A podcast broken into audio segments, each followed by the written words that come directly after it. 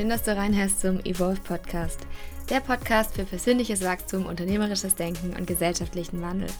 Mein Name ist Jasminki Arabau und ich freue mich so sehr, dass du reinhörst, denn heute gibt es wieder ein richtig spannendes und tolles Interview mit einer ja, sehr bekannten Gründerin und zwar mit Miriam Wohlfahrt. Sie ist Gründerin von RatePay und Banksware und auch Autorin von dem kürzlich erschienenen Buch Zukunftsrepublik und ja, wir sprechen in diesem Interview darüber, wie sie zuerst überhaupt nicht wusste, wo sie hin möchte oder wo es für sie mal hingehen wird, wo ihr Weg dann auch sein wird und wie sie dann durch ganz viele Chancen und Trends, die sie erkannt hat, aber auch durch viele Personen und ja, Mentoren oder Mentorinnen, die sie auf ihrem Weg begleitet haben, dann ihren eigenen Weg gefolgt ist und ja, ihr Ding gemacht hat. Sie ist heute erfolgreiche Gründerin und sehr bekannt in der Startup-Szene und wir sprechen in diesem Interview darüber, ja, wie die Bildung von morgen aussehen muss und wie sich die Startup-Szene auch verändern sollte, aber auch wie man Ängste vor dem Scheitern oder allgemein Ängste auch beim Anfangen und beim Businessaufbau überwinden kann und wie man in jeder Krise auch Chancen erkennen und auch für sich nutzen kann. Ich wünsche dir ganz, ganz viel Spaß bei diesem tollen Interview mit Miriam Wohlfahrt und viel Freude beim Zuhören. Ja, ich freue mich heute, eine sehr spannende und tolle Persönlichkeit bei mir begrüßen zu dürfen. Sie ist Gründerin von RatePay und seit kurzem auch Gründerin von Banksware. Außerdem auch Vorstandsmitglied bei German Startups Association, Gesellschafterin bei Startup Teens und jetzt auch Co-Autorin bei Zukunftsrepublik, das jetzt auf den Markt kam. Und das heißt, sie ist damit nicht nur Gründerin, sondern auch Managerin, Payment-Expertin, Speakerin, Mentorin, wahrscheinlich auch Netzwerkerin, Eventorganisatorin und Autorin. Ja, und außerdem ist sie auch Mutter und lebt in Berlin. Also ganz breite Bandbreite, die sie ja an Rollen auch mitbringt. Und deswegen freue ich mich ganz, ganz arg heute auf dieses Interview. Deswegen erstmal herzlich willkommen, Miriam. Schön, dass du da bist. Ja, vielen Dank für die Einladung. Es freut mich sehr, dass wir heute sprechen. und vielleicht bevor wir gleich mal reinsteigen, so auch in deinen Weg und wie das alles auch zustande kam, magst du vielleicht einmal kurz sagen, eine Eigenschaft, wie du als Kind warst und eine Eigenschaft, wie du heute bist? also, ich sage mal so, wenn ich als Kind etwas wollte, habe ich das immer bekommen. ich konnte sehr hartnäckig sein und äh, ich glaube, das bin ich heute immer noch. Also ja. so eine gewisse Form von Hartnäckigkeit, die habe ich einfach, ja. Ja. ja, die muss wahrscheinlich auch mitbringen auf dem Weg, den du jetzt auch gegangen bist. ja, das ist einfach sagen, okay, wenn ich was will, dann, dann hole ich mir das. Ja. Nicht, also nicht unter allen Umständen, nein. Also so, das hört sich jetzt so hart an, ja. Aber ich glaube, ich bin schon hartnäckig und ich kann auch sehr diszipliniert sein. Also wenn ja. ich etwas will, also dann mache ich das auch. Ja, und wenn man sich jetzt so deinen dein Weg anschaut, vielleicht magst du uns da gleich mal so ein bisschen mit einführen, wie es auch dazu kam, so der ganzen Geschichte, auch dann, wie du zu Banksware gekommen bist und zu RatePay, weil du bist ja dann doch jemand auch, der oft auch mal nach rechts und links geschaut hat und nicht so diesen klassischen Weg, ich werde jetzt Gründerin von diesem Startup. Aber möchtest du uns auch mal vielleicht mal mitnehmen, genau, wie war der Weg bis hin zum Gründertum? Gut, ist ein langer Weg, muss ich sagen, ja. Aber es zeigt eben, ich glaube, mein Weg zeigt vielen anderen Frauen, älteren, Jungen und so weiter, ähm, dass man eigentlich sowas machen kann, ohne dass man extrem intelligent ist, extrem reich ist oder irgendwas hat oder aus einem Unternehmerhaushalt kommt oder wie auch immer. Also ich bin eigentlich ganz normal aufgewachsen in einem Mittelstandshaushalt in Deutschland, in, im Süden von Deutschland. Ähm, und meine Eltern sind eigentlich auch, die waren nicht super streng, die waren auch ganz normal, also irgendwie super nette Eltern, aber mein Vater war so ein bisschen ähm, mein Vater war Leiter Forschung Entwicklung bei IBM und deshalb hat er schon immer sehr, ich glaube, so, wenn, wenn ich mir überlege, warum bin ich manchmal so, wie ich bin, hat sicherlich was damit zu tun, dass mein Vater mal mit mir gelötet hat und wir haben äh, mit CB-Funk gefunkt und solche Sachen, haben so eine Funkstation aufgebaut. Also wir haben halt viele solche Sachen gemacht, die jetzt nicht so in Anführungsstrichen typisch Mädchensachen waren. Ich glaube, was mein Vater eben nicht hatte, er hatte nie die Einstellung, es gibt Dinge, die ein Mädchen nicht kann oder Mädchen können alles. Also mein Vater war da immer komplett gleichberechtigt, auch mit meinem Bruder. Ja. Das war also gar nicht so das Mädchen und der Junge. Also das finde ich schon, ich glaube, das hat mich natürlich sehr geprägt. So, dann äh, kam halt irgendwann Jugend, äh, Abitur. So, jetzt war ich aber nicht jemand, auch wenn ich gesagt habe, ich bin hartnäckig. Trotzdem hatte ich mit 19 Jahren keinen Plan, was ich dann eigentlich mal werden will. Ich, ich wusste es nicht. Ich konnte es nicht sagen. Ich hatte nicht, weißt du, so manche Leute hatten ja so ein eindeutiges Hobby oder die wollten schon immer Arzt werden oder sowas und ich hatte das einfach nicht.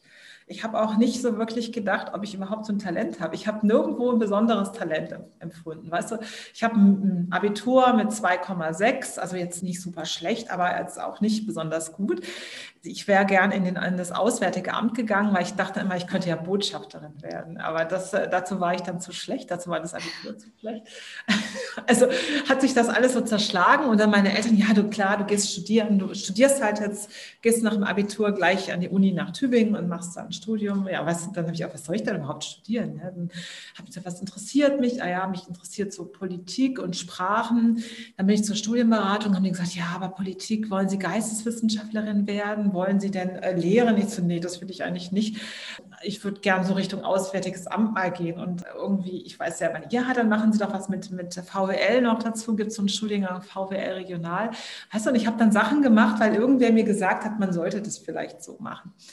Und dann habe ich angefangen, das zu studieren und mir hat das überhaupt keinen Spaß gemacht, wirklich nicht. Also ich habe vier Semester studiert und in manchen, also in Politik hatte ich quasi so diese Vordiplomsprüfung und in, in Amerikanistik auch. In, in, VWL hat mir noch irgendwie ein Schein gefehlt und dann war ich im Urlaub und habe aber auch gedacht, warum echt so ein, ich habe überhaupt keine Lust gehabt, zurückzugehen. Ja, und dann habe ich damals im Urlaub einen, einen kennengelernt, eine Urlaubsbekanntschaft. Und der hat einen Satz zu mir gesagt. Und der Satz, der geht mir echt nach, weil der echt eigentlich mein ganzes Leben geprägt hat. Der hat damals mich gefragt, warum machst du denn eigentlich etwas, was dir keinen Spaß macht? Und ich habe immer so ein bisschen diese Frage auch verdrängt, weißt du, ich wollte, ich glaube, es ist manchmal gar nicht so einfach, sich sowas zu beantworten. Wenn du echt hart mit dir selber ins Gerät, da habe ich gedacht, ja, warum mache ich das? Ich mache das, weil ich nichts Besseres irgendwie eine, keine bessere Idee hatte, weil man mir von außen da irgendwie obtruiert hat, das wäre jetzt gut, das zu tun, weil das würde ja passen, aber eigentlich macht mir das keinen Spaß. Dann meinte ja, was wird dir Spaß machen? Ich so, also ehrlich gesagt wird mir jetzt erstmal Reisen Spaß machen, um mich dann mal so zu finden und vielleicht auch mal eine Zeit zwischen der Schule und dem Ganzen zu haben und vielleicht erwachsen zu werden und vielleicht zu sehen, was will ich denn eigentlich sein, wo will ich hin?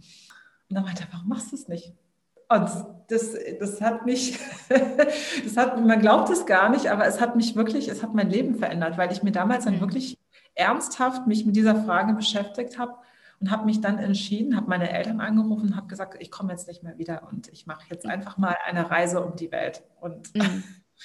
und dann bin ich gereist für eine ganze Zeit und bin dann irgendwann zurück, war dann eigentlich immer noch so ein bisschen lost und habe dann aber gedacht, gut, ich exmatrikuliere mich jetzt erstmal von der Uni und mache jetzt eine Ausbildung. Ich gehe jetzt in den Reisebereich, weil das liegt mir jetzt noch so am meisten. Aber so richtig toll fand ich das auch nicht. Also habe ich eine Ausbildung gemacht als Reiseverkehrskauffrau, habe die durchgezogen relativ schnell, habe auch eine Verkürzung bekommen. Da war dann wieder so meine Disziplin. Da habe ich mir gesagt, okay, jetzt will ich das Ding aber durchziehen und so schnell wie möglich fertig kriegen, damit ich mal irgendwas habe. Und habe dann eine Lehrzeitverkürzung bekommen und war in eineinhalb Jahren fertig mit der Lehre war dann aber nicht begeistert von dieser Tätigkeit dort und habe dann ein Angebot bekommen, damals immer schon ganz gerne genetzwerkt, sag ich mal, und habe auch so Veranstaltungen, mich immer mit Leuten unterhalten und habe damals ein Angebot bekommen von einem Reiseveranstalter, ob ich nicht für die Vertrieb machen möchte. Und das war dann quasi so eine Stufe weiter. Ja. Es war dann nicht so in mhm. diesem Reisebüro sitzen, sondern ich habe dann, da habe ich gesagt, ja, würde mich interessieren. Und dann habe ich angefangen, quasi Vertrieb zu machen und habe die Leistungen des Reiseveranstalters an Reisebüros verkauft so bin ich da reingekommen, in dieses Verkaufen, äh, was weiß ich, Schulungen machen bei Kunden, die Kunden zu beraten. Und dann habe ich gemerkt, dass ich da ein, äh, irgendwie ein Talent wohl besitze und habe zum ersten Mal festgestellt, aha, okay, anscheinend kannst du das eigentlich gar nicht so schlecht etwas verkaufen. Aber nicht im Sinne äh, als Verkäuferin, sondern so erklärungsbedürftigere Produkte. Mir hat es Spaß gemacht, das vorzustellen und so bin ich dann im Vertrieb gelandet und habe da auch eine gewisse Passion entwickelt und bin da, glaube ich, ganz gut geworden und bin dann von dem Reiseveranstalter ein Jahr später zu einem großen Anbieter gewechselt, der heißt Hapag-Lloyd, das kennt man, das ist ein großes Unternehmen, habe dort eine kleine Vertriebsleitung bekommen und war dann quasi relativ jung ähm, unsere Lokal, ja, Lokalvertriebsleiterin für den Bereich irgendwie irgendwo der Raum Düsseldorf, ja? ja. Und Düsseldorf und NRW. Und ich bin dann auch umgezogen und habe das dann gemacht, bin durch ganz Nordrhein-Westfalen immer gefahren und habe die Leute besucht, die Kunden besucht. Mir hat das auch Spaß gemacht und habe dann auch erste Mitarbeiter gehabt und habe so einen kleinen Vertrieb aufgebaut. Und ja, aber wie das Leben dann manchmal so spielt, weißt du, ich bin auch ein sehr bauchgetriebener Mensch, so wie damals die Entscheidung von diesen Menschen kam, so kam dann irgendwann ein Chef in mein Leben, mit dem habe ich es nicht so gehabt. Ja, den fand ich jetzt, hat mir nicht mehr so gefallen und das, da ist mir dann irgendwo dieser Spaß an der Arbeit, der ist mir irgendwie abhanden gekommen. Und dann habe ich gedacht, irgendwie ist es ja traurig. Und zu dem Zeitpunkt bekam ich ein Jobangebot von so einem, von einem Kunden von mir. Und das fand ich auch, und das hat mich wiederum beeinflusst, weil der Kunde mir sagte, es war damals ein Anbieter für Datenbanken. Ich wusste nicht mal, was eine Datenbank ist, muss ich dazu sagen, zu der Zeit. Ja, ich wusste es nicht. Und dann hat er mir einen Job angeboten. Da meinte er, äh, ob ich nicht Lust hätte, Key Account Management bei Ihnen zu machen. Da könnte ich doch bestimmt viel mehr Geld verdienen und so weiter. Und ich sagte, also dann war ich ganz irritiert, weil ich auch so für mich gedacht habe, irgendwie, weißt du, man wächst so auf und denkt, man ist so verhaftet in irgendwas. Man bleibt dort, weil man eben jetzt in der Reisebranche ist oder weil man irgendwo einen Weg eingeschlagen ist und man bleibt dann dort. Ja. Ich fand es aber interessant, der Gedankengang, der hat mir auch wieder so was den Kopf gesetzt, so von wegen, muss ich denn eigentlich dort bleiben? Ist denn das etwas, was mir wirklich gefällt? Vielleicht habe ich ja einen ganz viel größeren Horizont, den ich mir irgendwie erweitern kann, wenn ich mich auch mal umorientiere. Und dann habe ich mich entschieden, weil ich wollte unbedingt den Chef verlassen, habe ich gedacht, nee, ich gehe jetzt aber noch nicht sofort. Ich mache jetzt erstmal innerhalb der Firma was anderes und kümmere mich dann um Internetprojekte. Das war damals das große heiße Thema. Und durch dieses Thema lernte ich dann eine Firma kennen, die hieß Bibit Global Payment Services, kennt heute kein Mensch mehr. Die Firma kam aus Holland und war ein Startup. Man kannte damals auch den Begriff Startup noch gar nicht. Wir sprechen jetzt hier vom Jahr 2000. Ja. Ist also schon lange her. Ja, lustigerweise hat mir das so angetan, weil diese Gründer dieser Firma, die haben mir gesagt, wir wollen die Welt des Bezahlens komplett verändern. Wir wollen was Neues schaffen und der Gründer, den letztens hat mich jemand gefragt, ob ich eigentlich verliebt in den gewesen bin. Ich, nein, ich war überhaupt nicht verliebt in den, aber der hat etwas gehabt, das hat mich magisch angezogen, aber nicht jetzt im Sinne von verliebt, mhm. sondern das hat mich inspiriert und das fand ich so und habe ich gedacht, für so jemanden möchte ich arbeiten. Ich möchte auch sowas machen. Ich möchte an so einem Thema arbeiten, was neu ist und was irgendwo sowas, ja, wo ich mich einbringen kann und gar nicht unbedingt darauf angewiesen bin, das, was ich früher gelernt habe, da einzubringen. Weil ich glaube, ich habe dann schon eine Weile daran geknabbert, so unterbewusst an diesem, ich habe kein abgeschlossenes Studium, hm, du, ich bin nicht so wertvoll, weil ich kann das alles gar nicht und so weiter. Und das hat mir eine neue Chance eröffnet, ja, so irgendwie in so eine Firma reinzugehen, in der alles neu war, die komplett in so einem Umbruch war, in so einer Zeit, die eben ganz anders war. Und dann habe ich mich entschieden, die Branche zu wechseln und in diese Firma zu wechseln. Und deshalb muss ich diese Geschichte immer erzählen, weil ich eigentlich ja. sonst nie dazu gekommen wäre, zu dem, was ich heute mache. Also ich bin dann durch diese Gründer da in diese Start-up-Welt gekommen und habe dann quasi im Prinzip das mit aufgebaut, ein Startup. Wir waren damals ja. ganz, ganz klein und das ging dann nachher bis 200 Mitarbeiter, es wurde verkauft und, und ich habe quasi immer alles in Deutschland gemacht. Ich habe alles hier aufgebaut. Ich habe von, ich sage jetzt mal, ein Büro eingerichtet, über ähm, eine Broschüre gedruckt, Messewände gedruckt, Messestände aufgebaut, eine Webseite äh, übersetzt oder komplett geschrieben auf Deutsch und lauter solche Sachen. Ja, ich habe wirklich, ich habe Ausschreibungen gemacht, ich habe Kunden besucht, ich habe also Mädchen für alles. Eigentlich habe ich ja. alles gemacht. Also Produktdesign, also das war wie so ein, ich war quasi dafür verantwortlich, wie das denn aussieht dann in Deutschland, das Ganze. Ja, ja das, so lernt man das eben, sag ich mal. Und ich hatte so quasi diese Lehrjahre in diesem Start-up und dann kam, das wurde dann verkauft an eine Bank, mein Chef ist rausgegangen, ich habe ein Kind bekommen. Der hat mich gefragt, möchtest du nicht mit mir was Neues machen? Wir machen was Neues in Holland ich habe gesagt, nee, das geht jetzt nicht, weil ich sitze jetzt hier in Berlin und habe jetzt, ich habe hier jetzt eine Tagesmutter und habe das alles organisiert mit der Kinderbetreuung. Ich kann jetzt nicht nach Holland kommen, das geht jetzt nicht. Ich habe mich dagegen entschieden. Die sind live gegangen als neues Startup. Das Startup heißt übrigens Adyen. Also ich weiß nicht, ob du es kennst, aber A-D-Y-E-N. Wenn man es googelt, man sieht, es ist wahrscheinlich das, ich würde mal sagen, eins der wertvollsten europäischen Internetfirmen. Ist äh, Adyen zwischen an der Börse und ist eine Bewertung, ich glaube, über 50 Milliarden. Also es ist unglaublich. Das, ist, äh, das sind meine alten Kollegen, mit denen ich angefangen habe vor vielen Jahren. Aber das hat mich eben sehr inspiriert. So. Mhm. Und dann kamen wir wieder im Jahr 2008. 2008 war dann eben so ein Börsen, ich meine, die Börsen sind gecrashed, es war Finanzkrise. Bei uns in der Firma war es auch, es lief irgendwie schwieriger. Ich bin dann gewechselt zu einem anderen Anbieter und habe dann für Firmen solche, ich sag mal, Payment-Anbieter gebaut. Ja? Hm. Und da hatten wir eben immer wieder die Frage, warum könnt ihr nicht das? Warum die Leute zahlen gerne per Rechnung wie bei Otto, aber warum, warum gibt es das nicht? Könnt ihr das nicht einbauen? Und ich habe meinem Chef gesagt, können wir das nicht machen?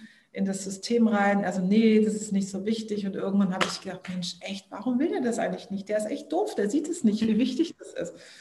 Und dann haben wir aus dem Projekt heraus den anderen beiden, die mit mir das Projekt gemacht haben, auf der, auf der Kundenseite, haben wir entschieden, wir gründen eine Firma. das ist RatePay heute. Das ist jetzt quasi, das war 2009. Mhm. Und das ist, ja, es ist daraus entstanden, dass wir gesagt haben, da gibt es einen Need und, und ich meine, wir haben diese Branche, ich war ja sehr stark involviert in mhm. dieser Branche dann irgendwann. Ja. Das hat mich auch sehr beschäftigt und ich habe mich da extrem für interessiert. Und dann kam halt irgendwann das Ding, dass ich dann auch gedacht habe, naja, also die haben damals diese Bibbet gegründet, die haben jetzt wieder eine Firma gegründet und der, mein Chef, der Peter, der ist auch nicht so viel schlauer als ich, ja, der ist auch, der kam auch, hat einen vertrieblichen Hintergrund und eher so kommerziell, der konnte weder programmieren, noch war der super jetzt nicht so ein CFO-Typ oder so. Dann habe ich gedacht, der, was der mir gezeigt hat, du brauchst eigentlich immer nur gute Leute an deiner Seite, mhm. die genau das erfüllen, was du nicht kannst, ja dann kannst du alles schaffen. Und ja, und das habe ich dann auch gedacht, dachte ich, okay, warum gründen wir nicht eine Firma? Das war natürlich auch ein bisschen damals gar nicht so einfach, weil so ein bisschen, äh, wahrscheinlich haben mich viele für naiv gehalten und gesagt, du kannst doch nicht sowas machen, weil du hast sowas noch nie gemacht, du hast doch keine Ahnung davon, weißt du, du hast nicht mal ein abgeschlossenes Studium, dann kam das wieder hoch. Ja. Du, warst nicht aus, du warst nicht in der Beratung und die anderen, die gegründet haben, die waren alle irgendwie bei McKinsey oder irgendwie haben irgendwelche tollen Sachen mhm. Und äh, ja, ich habe mich aber davon nicht abbringen lassen. Ich, ich habe gedacht, es muss einfach sein, weil irgendwie meine Kunden alle haben gesagt, sowas hätten sie gerne und warum soll das denn nicht funktionieren? Also ich war total besessen ja. von dieser Idee, muss ich sagen. Ja. Und dann hat es auch gegen alle Widerstände und es war auch wirklich so, alle haben damals gesagt, nee, finanzieren wir nicht, es ist gerade Finanzkrise, ihr habt wohl echt einen an der, an der Waffe, wie kann man denn jetzt in der Zeit ein Finanzprodukt machen? ja. es ist doch echt eine Schnapsidee und ich wollte beim Arbeitsamt einen Gründerzuschuss holen. Es wurde abgelehnt. Ja, also ich habe überhaupt keinerlei Zuschüsse bekommen, keine Förderung, gar nichts. Ja. ja. Es wurde, äh, aber ich habe halt sehr stark daran geglaubt an meine Idee, muss ich sagen. Und wir haben dann Otto gewinnen können als Investor. Mhm weil die äh, gemerkt haben, Mensch, das hat echt Potenzial, weil letztendlich die Leute bezahlen gerne so per Rechnung. Und wenn man das jetzt im Prinzip allen zugänglich macht, dann ist das echt mhm. eine coole Sache. Naja, so hat sich dann, dann haben wir doch einen Investor gefunden, dann ist die Otto-Gruppe eingestiegen. Die Otto-Gruppe hat uns dann, wir haben das dann verkauft, 2011 äh, schon an die Otto-Gruppe. Äh, meine zwei Gründer, meine Mitgründer sind damals raus. Ich bin geblieben. Mhm. Weil ich habe irgendwie gedacht, das ist doch mein Baby, ich kann das doch jetzt gar nicht alleine lassen, auch wenn ich jetzt quasi, wenn mir das so in der Form nicht mehr so gehört. Ich hatte aber einen sehr starken Bezug zu der Firma und so bin ich auch immer geblieben. Und wir haben aus RatePair, aus der kleinen Firma, 2011 waren wir gerade mal 18 Leute, habe ich das dann weiter aufgebaut, habe mir noch einen Geschäftsführer an die Seite geholt. Mein Kollegen, den Jesper damals, der eben genau auch wieder das erfüllt hat, was ich nicht konnte. Also ich so Finanzthemen waren gar nicht mhm. meins, ja. Und äh, deshalb habe ich auch mal gedacht, ich brauche, ich will gar nicht so, ich möchte nicht mit die ganzen Shareholder immer die Gespräche führen um die Finanzierung mhm. der Firma. Ich möchte eigentlich raus, ich will zum Kunden, ich will das vermarkten und wir haben immer eine gute Aufgabenteilung gemacht und ja, so ist dann das entstanden, das ist gewachsen, es hat eine Lizenz bekommen, also es ist BaFin reguliert, es ist profitabel geworden, das ist 2017 haben wir es dann wieder verkauft mit Otto zusammen an Private Equity. RatePay hat heute 270 Mitarbeiter, äh, wickelt über wow. 4 Milliarden äh, an, an, Transaktionsvolumen ab, verdient ja. gutes Geld. Also EBITDA äh, war, glaube ich, die letzten veröffentlichten Zahlen, ich weiß gar nicht mehr, roundabout neun oder zehn Millionen, ich weiß es schon gar nicht mehr. also es ist, es ist echt ein sehr, ein sehr erfolgreiches Unternehmen geworden. So, ja. jetzt, äh, jetzt kommen wir wieder zu den neuen. Ich hoffe, ich nerv jetzt, ist langweilig. Jetzt nicht. Gar nicht. Ich bin auch gleich fertig. Ich bin gleich fertig. Und wir haben dann quasi das neue, war es ähnlich vor eineinhalb Jahren, haben mich Kunden von mir gefragt, ob wir denen nicht Lösungen bieten könnten für eine Finanzierung für Händler. Mhm. Weil so nach dem Motto, ein Kunde von uns, ein Marktplatz, hat mir gesagt, Mensch, es ist so ein Problem, so kleine Händler, die kriegen total schwer Kredite in Deutschland. Wenn du mhm. Kredit bist als Gewerbetreibender oder Online-Händler, dann musst du mindestens zwei Jahre im Business sein, sonst du eigentlich gar nichts. Ja? Mhm. Und das kann doch nicht wahr sein. Irgendwie, es gibt doch auch in anderen Ländern funktioniert sowas auch. Und dann habe ich festgestellt, ja, also funktioniert es auch, weil die ganz anders mit den Daten arbeiten, weil die die Kreditvergabe neu denken. Und dann kam halt wieder so dieses, mh, könnten wir das bei RatePay machen? Nee, bei RatePay können wir es nicht machen, weil Fokus ist, passt nicht so ganz in das Geschäftsmodell. Und dann habe ich gedacht, so eigentlich, eigentlich müsste ich das jetzt machen, nochmal, nochmal was Neues machen. Ja. Weil mir macht es Spaß, sowas aufzubauen, sowas, was von ganz, wenn was aus dem Kleinen heraus was entsteht, das finde ich total spannend. Aus einer Idee, wenn eine Idee Wirklichkeit wird, weil das ist nochmal was ganz anderes, ja, wenn du in die Umsetzung dieser Idee gehst. Und das finde ich total interessant. Und äh, ja, also haben wir uns entschieden, das zu machen. Wir haben die Firma gegründet. Wir haben dann äh, beim Notar waren wir im September, die ist dann an den Start gegangen, die heißt Banksware macht quasi Unternehmenskredite innerhalb von Plattformen und verbindet Banken und Plattformen so. Und ja, es läuft gut an. Wir haben jetzt eine Finanzierung bekommen vor äh, vier Wochen, haben wir das veröffentlicht, eine 4 Millionen Seed-Finanzierung und stehen jetzt oh. so im Status, bauen jetzt das Produkt fertig, gehen jetzt live und ja. dann kann es losgehen und mal gucken, was daraus wird. Also der Traum ist natürlich jetzt ganz Europa irgendwie und groß werden. Ja. ja. Super spannend und erstmal vielen Dank in den Einblick in deine ganze Geschichte. Es ist echt richtig spannend auch zu, zu sehen, wie sich das dann halt auch entwickeln kann, sowas. Und da habe ich jetzt erstmal ganz viele Fragen, aber vielleicht gehen wir erstmal ganz äh, an den Anfang zurück. Du hast jetzt ein, zwei Mal gesagt, dass du immer wieder Personen hattest, die dir ja so ein, zwei Sätze gesagt haben, die dich wirklich verändert haben und die du auch heute noch im Kopf behalten hast.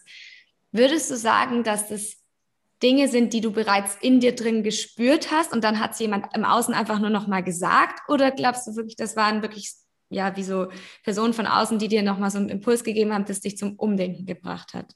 Hm, ich glaube eher, dass es schon in mir drin ist. Also ich würde mhm. mal schon sagen, ich bin vom Typ her eher auch, ich probiere gerne neue Sachen aus, schon immer. Ich bin sehr so offen für Neues und, und bin auch manchmal sehr euphorisch für Neues, muss ja. ich sagen eher jemand, der dann schnell euphorisch wird. Und das ist auch nicht immer, nicht immer nur gut, ja. Aber trotzdem hat mir der Mut gefehlt, muss ich sagen. Mhm. Also ich hatte schon das in mir drin, aber ich habe mich dann irgendwie nicht so richtig getraut, ja. Also weil dagegen irgendwie zu gehen, weil meine auch wenn ich keine Eltern hatte, die super streng waren, trotzdem wollte ich einfach die Erwartungen irgendwie nicht enttäuschen. Ja, ich wollte ja. niemanden enttäuschen. Und und trotzdem hat mir das dann geholfen, einfach mal wirklich radikal in mich reinzuhören und zu sagen, warum, warum mache ich das denn? Mhm. Also dann so richtig auch immer sich selbst da nochmal zu hinterfragen, ja. was man da gerade für eine Richtung auch ja. einschlägt. Wahrscheinlich. Genau, weil ich glaube durchaus, man hat ja ganz oft Dinge so in sich drin, man, man träumt vielleicht unterbewusst davon, man würde es gerne machen, aber man traut sich nicht so richtig. Und ja. man setzt sich aber zu wenig mit der Frage auseinander, warum man es nicht macht. Ja? Und gleichzeitig hast du dann auch gemeint, dass du dann trotzdem diese ganzen Ängste ja hattest und so, darf ich das, kann ich das überhaupt? Irgendwie, mir fehlt ja. irgendwie da vielleicht das Hintergrundwissen. Aber wie bist ja. du damit umgegangen oder wie hast du da auch deine, den inneren Kritiker so auch ausgestellt? Ja, also ich habe mir dann, da hat mein Papa, mein Papa hat immer zu mir, also mein Papa hat früher immer so gesagt, wenn man begeistert von etwas ist, kann man alles schaffen. Ja? Und mhm. da muss ich sagen, mein Vater, also auch wenn er dann nachher so die Jahre dann, wo ich da rumexperimentiert habe und gereist bin, das fand er alles nicht so toll, als ich dann gesagt habe, ich möchte das machen mit der Firma, war er derjenige, der gesagt hat, mach das, Miriam. Mhm. Okay, mach das. Probier das aus, ja. Weil er meinte zu mir, ich habe eigentlich immer davon geträumt und wollte mich selbstständig machen. Ich habe es nie gemacht und heute ärgert es mich, ja. Ja. Und wenn man jetzt aber gerade vielleicht jemand ist, der auch diese, diese Gedanken hat und ja. vielleicht jetzt aber niemanden im Umfeld hat wie dein Papa, was ja. würdest du der Person raten? So wie, wie kann man diesen inneren Kritiker leiser stellen oder wie kann man auch da so ein bisschen ja aus seiner Komfortzone raustreten? Also was ich dann gemacht habe, so für mich, ist auch, ich habe mir damals so eine Liste erstellt und habe gesagt, okay, was passiert jetzt eigentlich, wenn das jetzt alles nicht klappt? Mhm. Keine Ahnung. Dann stand da so, okay, von wegen, naja, ich habe jetzt irgendwie das ich habe jetzt irgendwie so und so viele Monatsgehälter quasi verloren. Also ich habe ein finanzielles Risiko dann habe ich gesagt, habe ich jetzt irgendwie ein Reputationsrisiko? Hm, habe ich dann erstmal ein Fragezeichen hingeschrieben. Ich habe mir also die Fragen gestellt, die ich eigentlich, die so aus meiner Sicht ein Risiko dargestellt haben. Also nach dem Motto, ich kann mich nicht so, ich kenne, ich, ich selber kann nicht programmieren, Risiko. Frage ist, okay, kenne ich jemanden, der das kann, der vielleicht Lust hätte, das mit mir zu machen? Also denn ich habe mir dann versucht, Lösungen dazu zu entwickeln zu den konkreten Fragen, die da waren. Also die, die Fragen an die, an die Fähigkeiten als solches. Wie gesagt, die Fähigkeiten, ich habe gesagt, ganz klar, ich muss mir wirklich ganz klar darüber sein, was ich kann und was ich nicht kann. Also was ich kann, ist, ist ja diesen ganzen Vertriebsbereich, die Kommunikation. Ich kann sehr gut mit Menschen. Ich glaube auch, ich kann Menschen gut begeistern. Ja? Mhm weil ich selber ja auch so bin. Ich bin ja auch vom ja. Typ her, also wenn ich etwas will, dann, dann, dann kämpfe ich da auch darum, dass, es, dass ich das durchgesetzt bekomme. Und das habe ich schon oft gemerkt, dass ich auch viele Leute dafür irgendwie begeistern konnte, dann mit mir zusammen das zu machen. Also habe ich gedacht, okay, ich habe jetzt eigentlich, ich kenne ja so ein paar Leute, die das und das könnten, die müsste ich mhm. auf meine Seite kriegen. Und dann ja. habe ich mir gedacht, okay, dann versuche ich doch mal, ich spreche mal mit denen und frage die mal, ob, ob ich die für sowas überzeugen könnte. Und das hat mir dann immer sehr geholfen. Weißt du, mir diese konkreten, weil es sind ja manchmal, es sind ja so ein paar konkrete Fragen. Also einmal die Frage nach den Fähigkeiten, weil ich habe mir auch gesagt, es ist Quatsch zu sagen, wenn ich jetzt von mir verlange, ich muss alles können. Mhm. Das wird nicht funktionieren. Ja. Das wird einfach nicht funktionieren, weil ich werde nicht dahin kommen, dass ich diese, ich sage jetzt mal, wenn es hier gerade, wenn es mit den Investoren, wenn es um die ganzen Geschichten geht, wie, wie kann ich gut planen, wie kann ich gut KPIs planen, wenn ich da nicht gut drin bin, dann bin ich immer, dann wirklich immer sehr schwach an der Stelle. Ja? ja. Und das ist nicht gut. Also das, das, das, ich glaube, es ist wichtig zu erkennen, das ist, glaube ich, eine der größten Erkenntnisse auch zu sagen, okay, was kann ich und was kann ich nicht. Wenn ja. ich genau weiß, was ich nicht kann, dass ich mir dann Menschen an die Seite hole, die genau das können. Und das ist für mich auch Diversity. Das ist, Diversity ist für mich ehrlich gesagt nicht unbedingt Männlein, Weiblein, Kultur, sondern es ist wirklich hart Fähigkeiten. Es bringt mir gar nichts, wenn ich ein Team habe von Menschen unterschiedlicher Couleur, unterschiedlicher Herkunft, unterschiedlicher sexueller Orientierung. Die sind aber alle Struktur, also total, äh, ich sage jetzt mal, strukturbesessen, projektbesessen, dann kriegen die das auch nicht auf die Reihe. Sondern du ja. brauchst Leute, die unterschiedliche Fähigkeiten haben. Das ist extrem wichtig und diese Fähigkeiten müssen sich ergänzen. Ja, gerade beim, beim Teamaufbau, dass man sich da eben auch ergänzt ja. und da dann sich einfach auch die Stärken ja. praktisch ausgleicht. Und auch ja. wie du es gesagt hast, dass du dann dir auch einen Co-Founder mit reingeholt hast, der dann einfach deine Sachen übernommen hat, die du vielleicht dann in dem Moment nicht so gut konntest genau. oder auch nicht wusstest.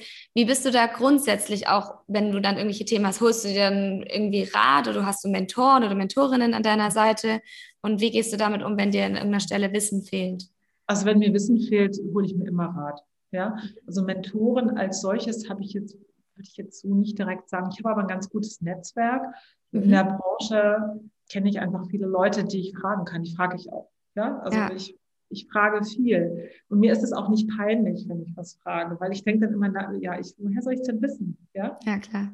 Und deshalb frage ich und äh, lass mich da auch gerne, bin auch gerne bereit, auch meine Meinung total nach hinten zu stellen, wenn die auch nicht, die ist oft falsch, ja, das ist nicht unbedingt richtig. Aber ähm, ich glaube, das ist so, und das hat mir aber auch gezeigt, also jetzt auch in, in den Jahren bei RatePay, dass das eigentlich ein sehr, sehr guter, sag mal, sehr hilfreich ist, wenn du so denkst, weil du zum einen geht es ja auch häufig im, im, Business darum, Erwartungen von anderen zu erfüllen. Ja. Und äh, deshalb ist es so wichtig, wenn du ich selber hätte die an vielen Stellen nicht erfüllt, die Erwartungen. Ja? ja. Aber als Team haben wir diese Erwartungen erfüllt. Ja. Und das, also ich hätte nie alleine gegründet. Das wäre mir auch zu viel Risiko gewesen, muss ich sagen, weil ich dann zu sehr äh, irgendwie ja, wie soll ich denn sagen? Also das hätte ich ja gar nicht können. Ja? Also deshalb, ich brauche ja auch jemand, der Technologie versteht. Ja. Was würdest du sagen, wie würde man oder wie kann man als Team dann auch gemeinsam wachsen? Weil gerade, ich denke mal auch in der Anfangsphase, das weiß man ja, dass viele Teams dann auch wieder scheitern, wenn sie sich irgendwie streiten oder nicht einer Meinung sind. Und gerade wenn sie sich wahrscheinlich auch ausgleichen und unterschiedliche Richtungen ja. Stärken haben, kommt es zu Konflikten. Wie war das bei euch und wie kann man da am besten ja, ja. gemeinsam wachsen also, in eine Richtung? Genau, also ist ja das beste Beispiel. RatePay, wir haben uns ja getrennt nach eineinhalb mhm. Jahren. Ja? Also das war dann auch nicht so toll. Wir hatten, wir hatten auch unsere Konflikte und ich habe dann, ich bin dann alleine übrig geblieben, habe dann aber zu unseren Shareholdern gesagt, hört mal zu, ihr braucht jetzt nicht, ich werde das nicht, ich kann das gar nicht alleine. Ich brauche jetzt Hilfe von euch. Ja, ihr ja. müsst mir jetzt helfen und ich brauche jetzt erstmal sofort Hilfe. Und äh, so habe ich dann einen Berater an meine Seite bekommen und der wurde nachher das, der, äh, mein CEO. Ja. Ich habe ihn damals bekniet zu bleiben und äh, ich weiß, er kam und äh, hat mir geholfen, halt also als Beratersichter für unseren Shareholder und wir haben uns aber echt gut verstanden. Total anderer Typ als ich, aber wir haben immer gedacht, das passt eigentlich echt gut, weil er genau diese Seite abgedeckt hat, die ich nicht hatte und umgekehrt genauso. Er sagt, mhm. wir, wir beide haben dann neun Jahre zusammengearbeitet. Ja. Ja, Wow. Und quasi letztes Jahr äh, ist ja RatePay, das hat sich dann so ein bisschen verändert von der Struktur. Mhm. Er ist dann rausgegangen und äh, ich habe dann meine Kollegin, äh, die ist auch Mitgeschäftsführerin geworden. Und ich habe noch eine neue Kollegin an Bord geholt, die die neue CEO ist. Die ist jetzt aber noch nicht, das ist dadurch, dass wir BaFin reguliert sind, braucht es immer so ein bisschen. Ne? Aber da ist es genauso. Wenn ich mir unser Team heute angucke, ist es ein sehr diverses Team im Sinne von, wer hat welche Fähigkeiten deshalb kann ich immer nur dazu raten, also auch wenn, wenn man merkt, das passt mit dem Team nicht gut, dann muss man sich vielleicht trennen und sich ein neues suchen. Ne? Ja, also absolut. Das, das kann passieren. Ne? Jetzt mhm. bei Banksware sind wir ein Team, wir kennen uns schon sehr viel länger, muss ich sagen. Das ist äh, von dem her hoffe ich mal, dass das lange hält. ja, und man wächst natürlich ja auch daran wahrscheinlich und geht dann auch anders auch mit um, wenn dann mal Themen aufkommen. Ja. Ich glaube, du hast halt nie die Garantie, ob das funktioniert. Ich meine, das ist natürlich okay. immer so diese Sache beim Gründen oder so. Das kann immer in die Hose gehen. Aber dann wiederum, was, wenn du dir die Frage stellst, was ist denn das Schlimmste, was passiert, wenn es in die Hose geht? Dann hast du vielleicht, also vielleicht, ja, du hast eine gewisse finanzielle Einbuße, aber du hast so viel gelernt, ja. was dir auch für dein gesamtes berufliches Leben irgendwie extrem weiterhelfen kann. Und nicht heute aus Sicht eines als Arbeitgeber würde ich heute immer sagen, wenn ich jetzt zwei Bewerber vor mir habe, ja, die im Prinzip relativ gleichwertig sind von, von den Fähigkeiten. Einer der BewerberInnen oder hat aber schon selber was gegründet, dann mhm. würde ich mir eher die Person raussuchen, die das schon mal gemacht hat. Ja. ja. Weil man da einfach so viel, wie du schon sagst, so viel lernt, auch wenn es vor allem, wenn es schief geht. Ja. Dann nimmt man so viele Learnings damit ja. raus und sagt einfach, okay, beim nächsten Mal weiß ich auf jeden Fall, wie man es nicht machen sollte. Genau, weil deshalb so viel, wie gesagt, so viel kann, also wenn man wirklich eine Idee hat, wenn man glaubt, man brennt dafür, dann denke ich, dann sollte man es versuchen, ja. Mhm, absolut. Und wenn man sich jetzt auch so deine Geschichte anschaut, dann ist ja auch, wie du es vorhin gemeint hast, 2008 habt ihr damit gestartet in der Zeit, wo alle gesagt haben, seid ihr verrückt, das jetzt zu machen. Und jetzt aber mit Banks wäre ja eigentlich wieder in einer Krisenzeit. Da hast du ja echt wieder so eine Zeit ausgesucht. Ja. Würdest du sagen, du bist jemand, der einfach Trends beobachtet und sie sich für sich nutzt oder Chancen nutzt? Oder würdest du aber sagen, gerade in solchen Phasen oder in solchen Krisenphasen ist die mhm. größte, das größte Potenzial? Wahrscheinlich von allem ein bisschen. Mhm.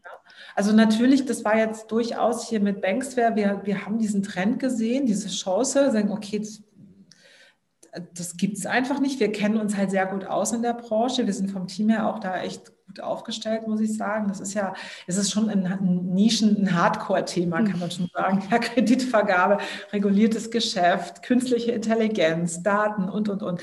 Aber wir sind ein Team, wir haben sowas alles schon mal gemacht. Ja, das ist der große mhm. Vorteil. Also wir haben da Erfahrung drin. Und äh, wir haben gedacht, Mensch, also das ist die eine Sache, die Chance im Markt, dass, dass es sowas braucht. Und dann haben wir gedacht, natürlich durch diese Krise jetzt wird es wahrscheinlich noch viel stärker in der Nachfrage werden. Ja, das wird noch viel mehr gebraucht als vorher. Mhm.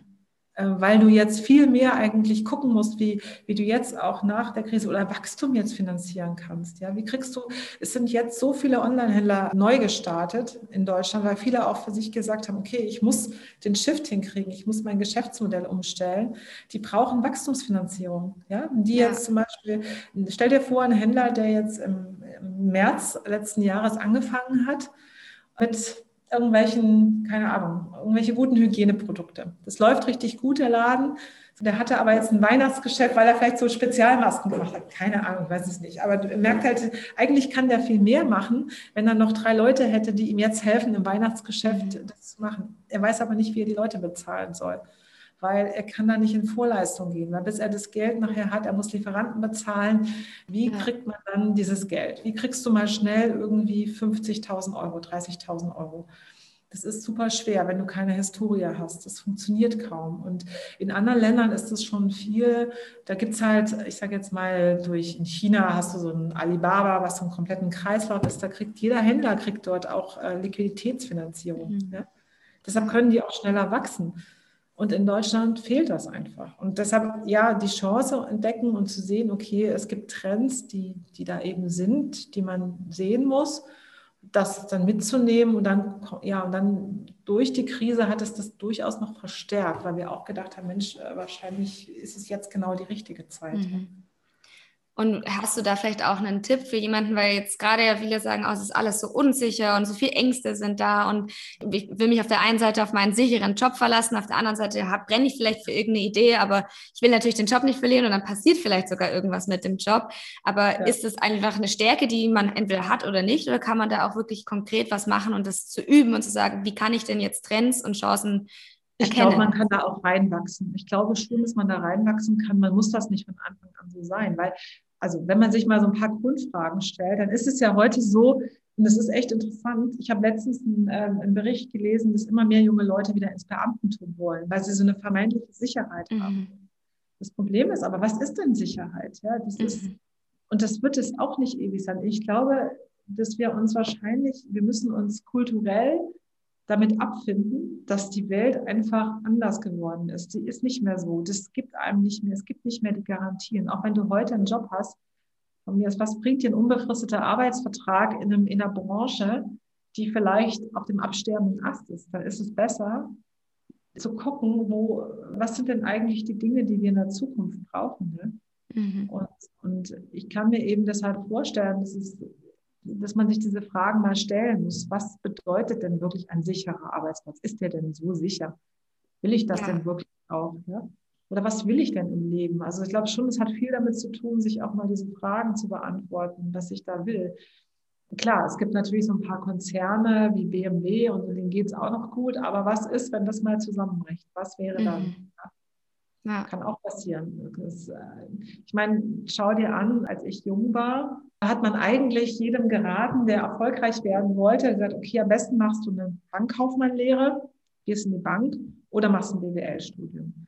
Also wenn man jetzt heute jemandem sagen würde, mach eine Bankkaufmannlehre, wir sagen, um Gottes Willen, bloß nicht, ja, mach das ja. nicht.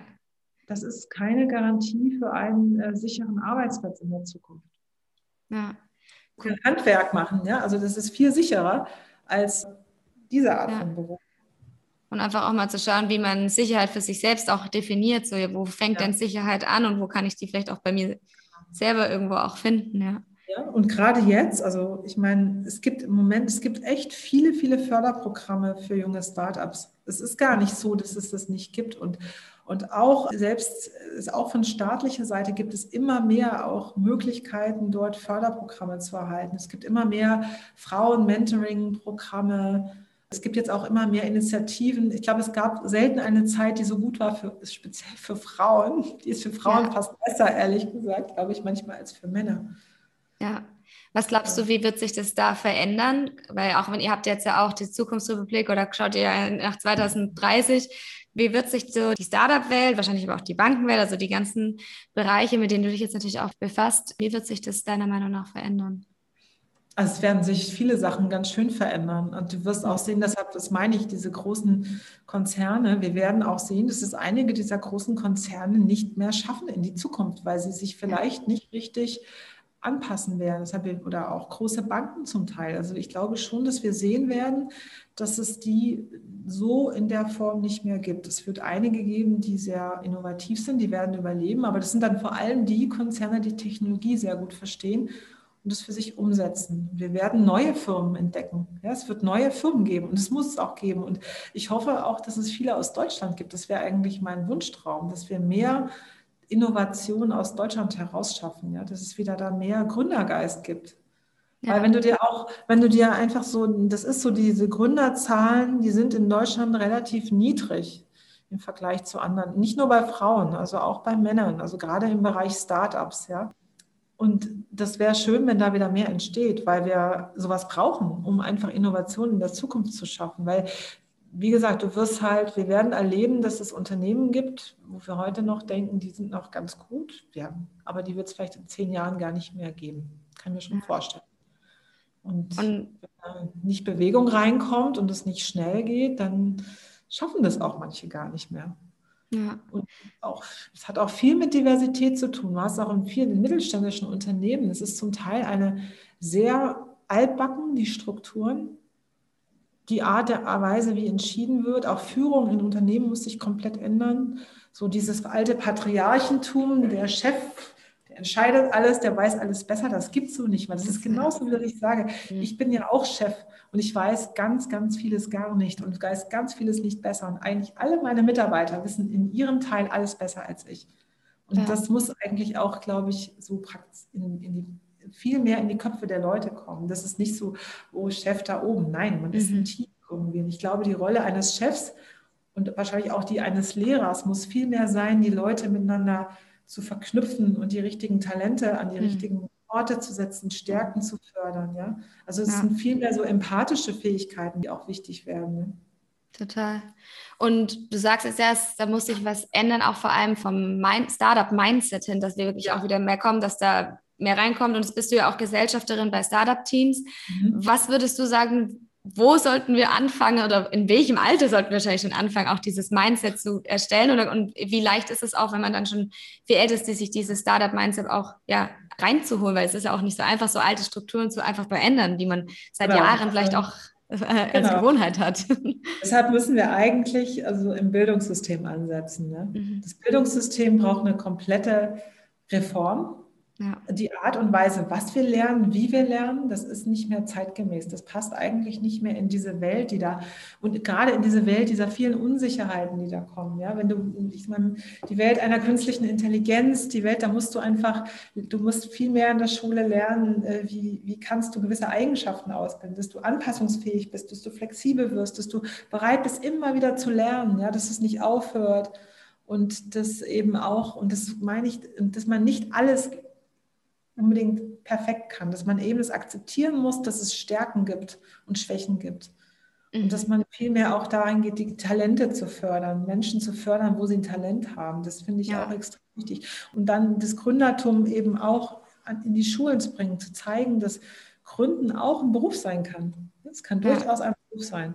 Ja, weil man, wenn man gründet, kann man ja, wie gesagt, äh, im Bereich der Startups kann man ja auch VC-Geld bekommen. Ja, das ist dann ja nicht so, dass man gar kein Geld verdient. Ja, es ist ja nicht, dass man, man bekommt halt ein kleineres Gehalt, gut, aber ähm, man kann trotzdem damit dann auch leben. Ne?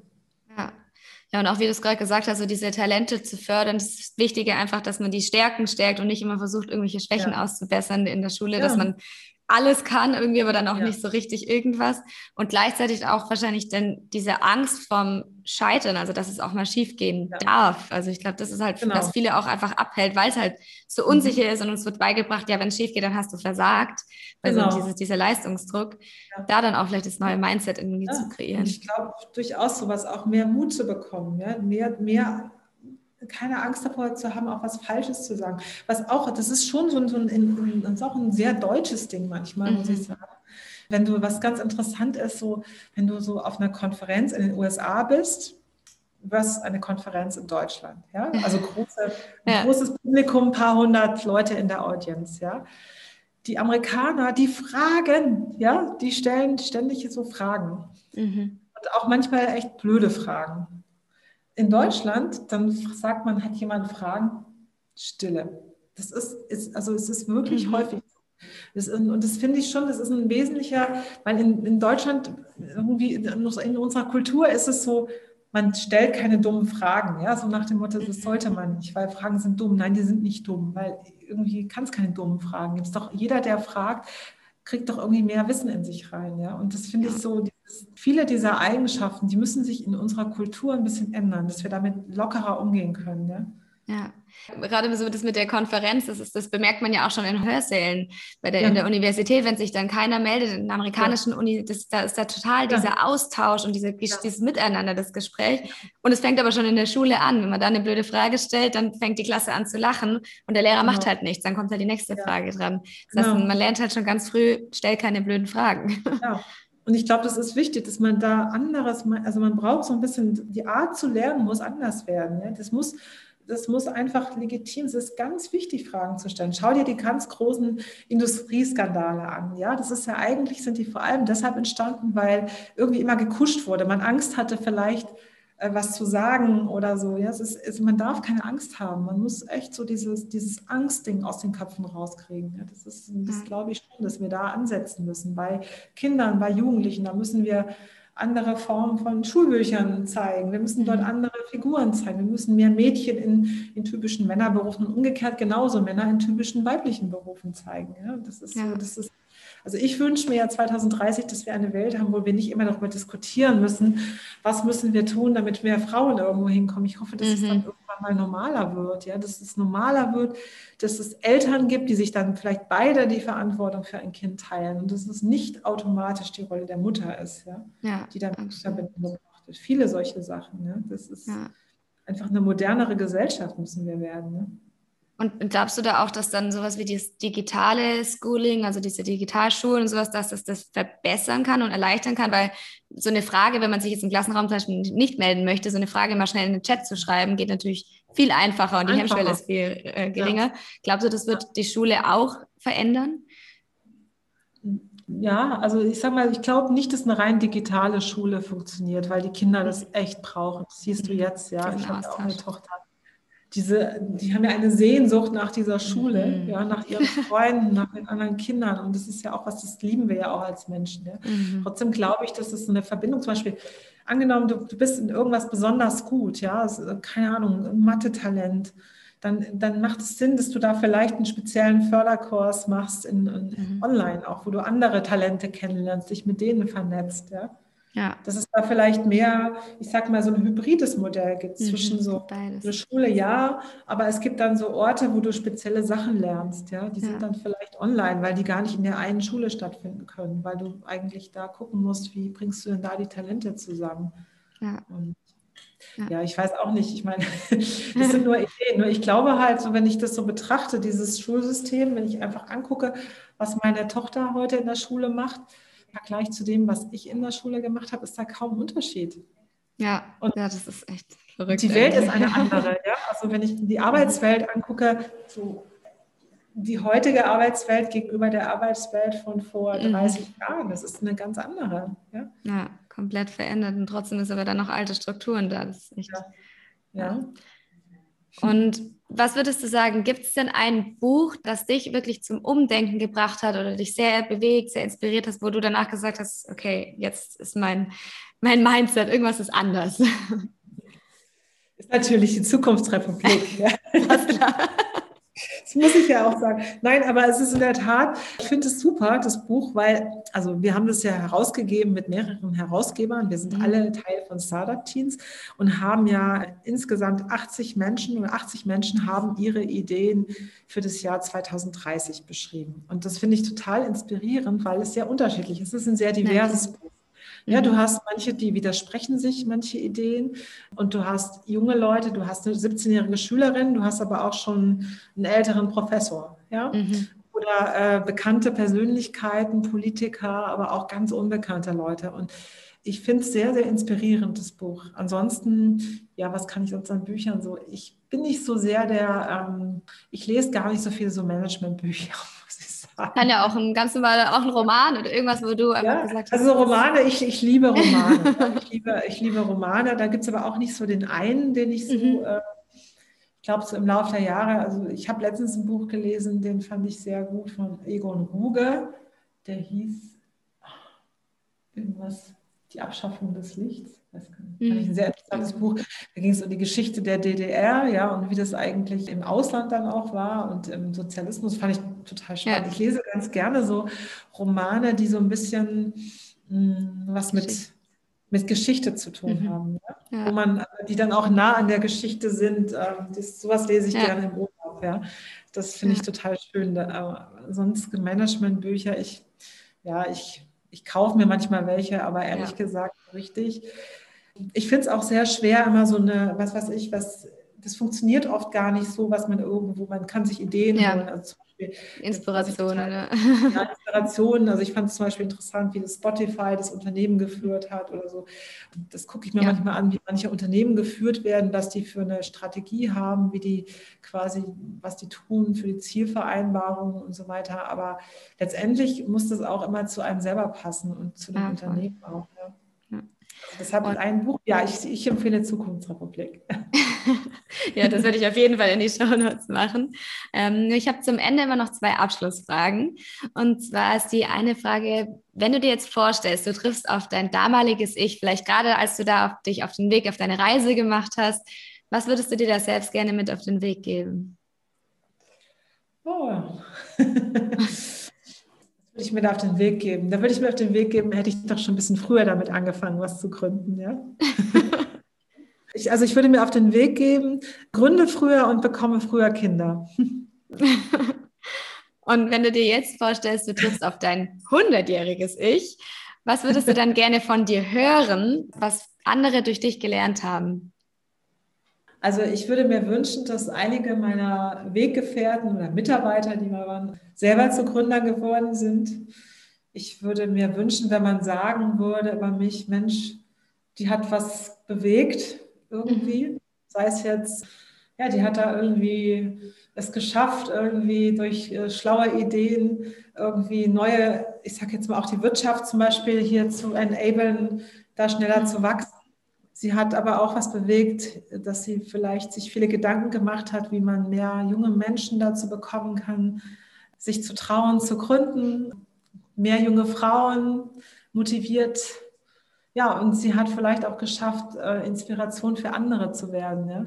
die sich ja. dann auch äh, getraut haben, weil sie vielleicht nicht, wie, keine Ahnung, nicht so diesen, weißt du, ich glaube, manchmal ist es so, wenn du so ähm, Bilder vor dir siehst und die, die in deinen Augen so unerreichbar sind, ja, so keine Ahnung, eine, ich sage jetzt mal, Tochter aus einem Unternehmen, die eben, wo die Eltern schon Unternehmer waren, wo einfach sehr viel Geld da ist, wo es mhm. nochmal was anderes ist, wenn du dich selbstständig machst oder gründest, wo du gar nichts denkst, finanziell sind die sowieso saturiert, ja, ja. und nichts passieren kann. Oder oft hast du das natürlich auch, wenn gerade im Gründerbereich hast du viele von der WHU, das ist ja so eine deutsche Elite-Uni und du mhm. hast dort natürlich auch oft den schon Geldadel, sage ich jetzt mal. Ja.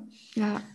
Und ich glaube, äh, das ist aber für diesen normalen Menschen oft gar nicht so was erreichbar, wenn das so unerreichbare ja. Sachen sind. Und ich glaube halt, es ist wichtig zu zeigen, dass es gar nicht, dass man nicht unbedingt, man muss nicht reich sein oder muss nicht aus einem Unternehmerhaushalt kommen oder sowas, ja, dass man das, dass man das schaffen kann, wenn man das echt will. Und das würde ich gerne auch Leuten mitgeben und äh, sagen, okay, traut euch einfach mal das zu machen, weil es ist echt eine Bereicherung. Und deshalb würde ich mir wünschen, wenn ich, sollte ich es schaffen, 100 zu werden, dass man sagt, okay, sie war vielleicht eine Inspiration für junge Menschen. Das würde mich ja. freuen. Ja. Total schön und auch ein perfekter Abschluss, das würde ich sagen. Vielen, vielen Dank. Es waren jetzt sehr viele Bereiche, wo wir kurz mal zumindest einen Einblick reinbekommen haben. Super interessant und spannend. Vielen Dank, dass du da warst. Danke dir, es hat sehr viel Spaß gemacht. Ja, und ganz viel Erfolg.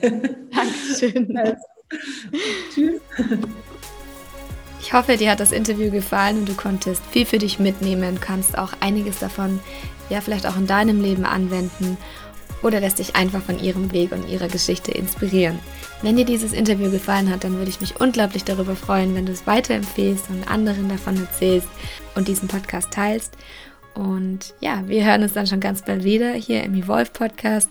Ich wünsche dir jetzt erstmal wieder einen wunderschönen Tag. Bis dann, deine Jasmin.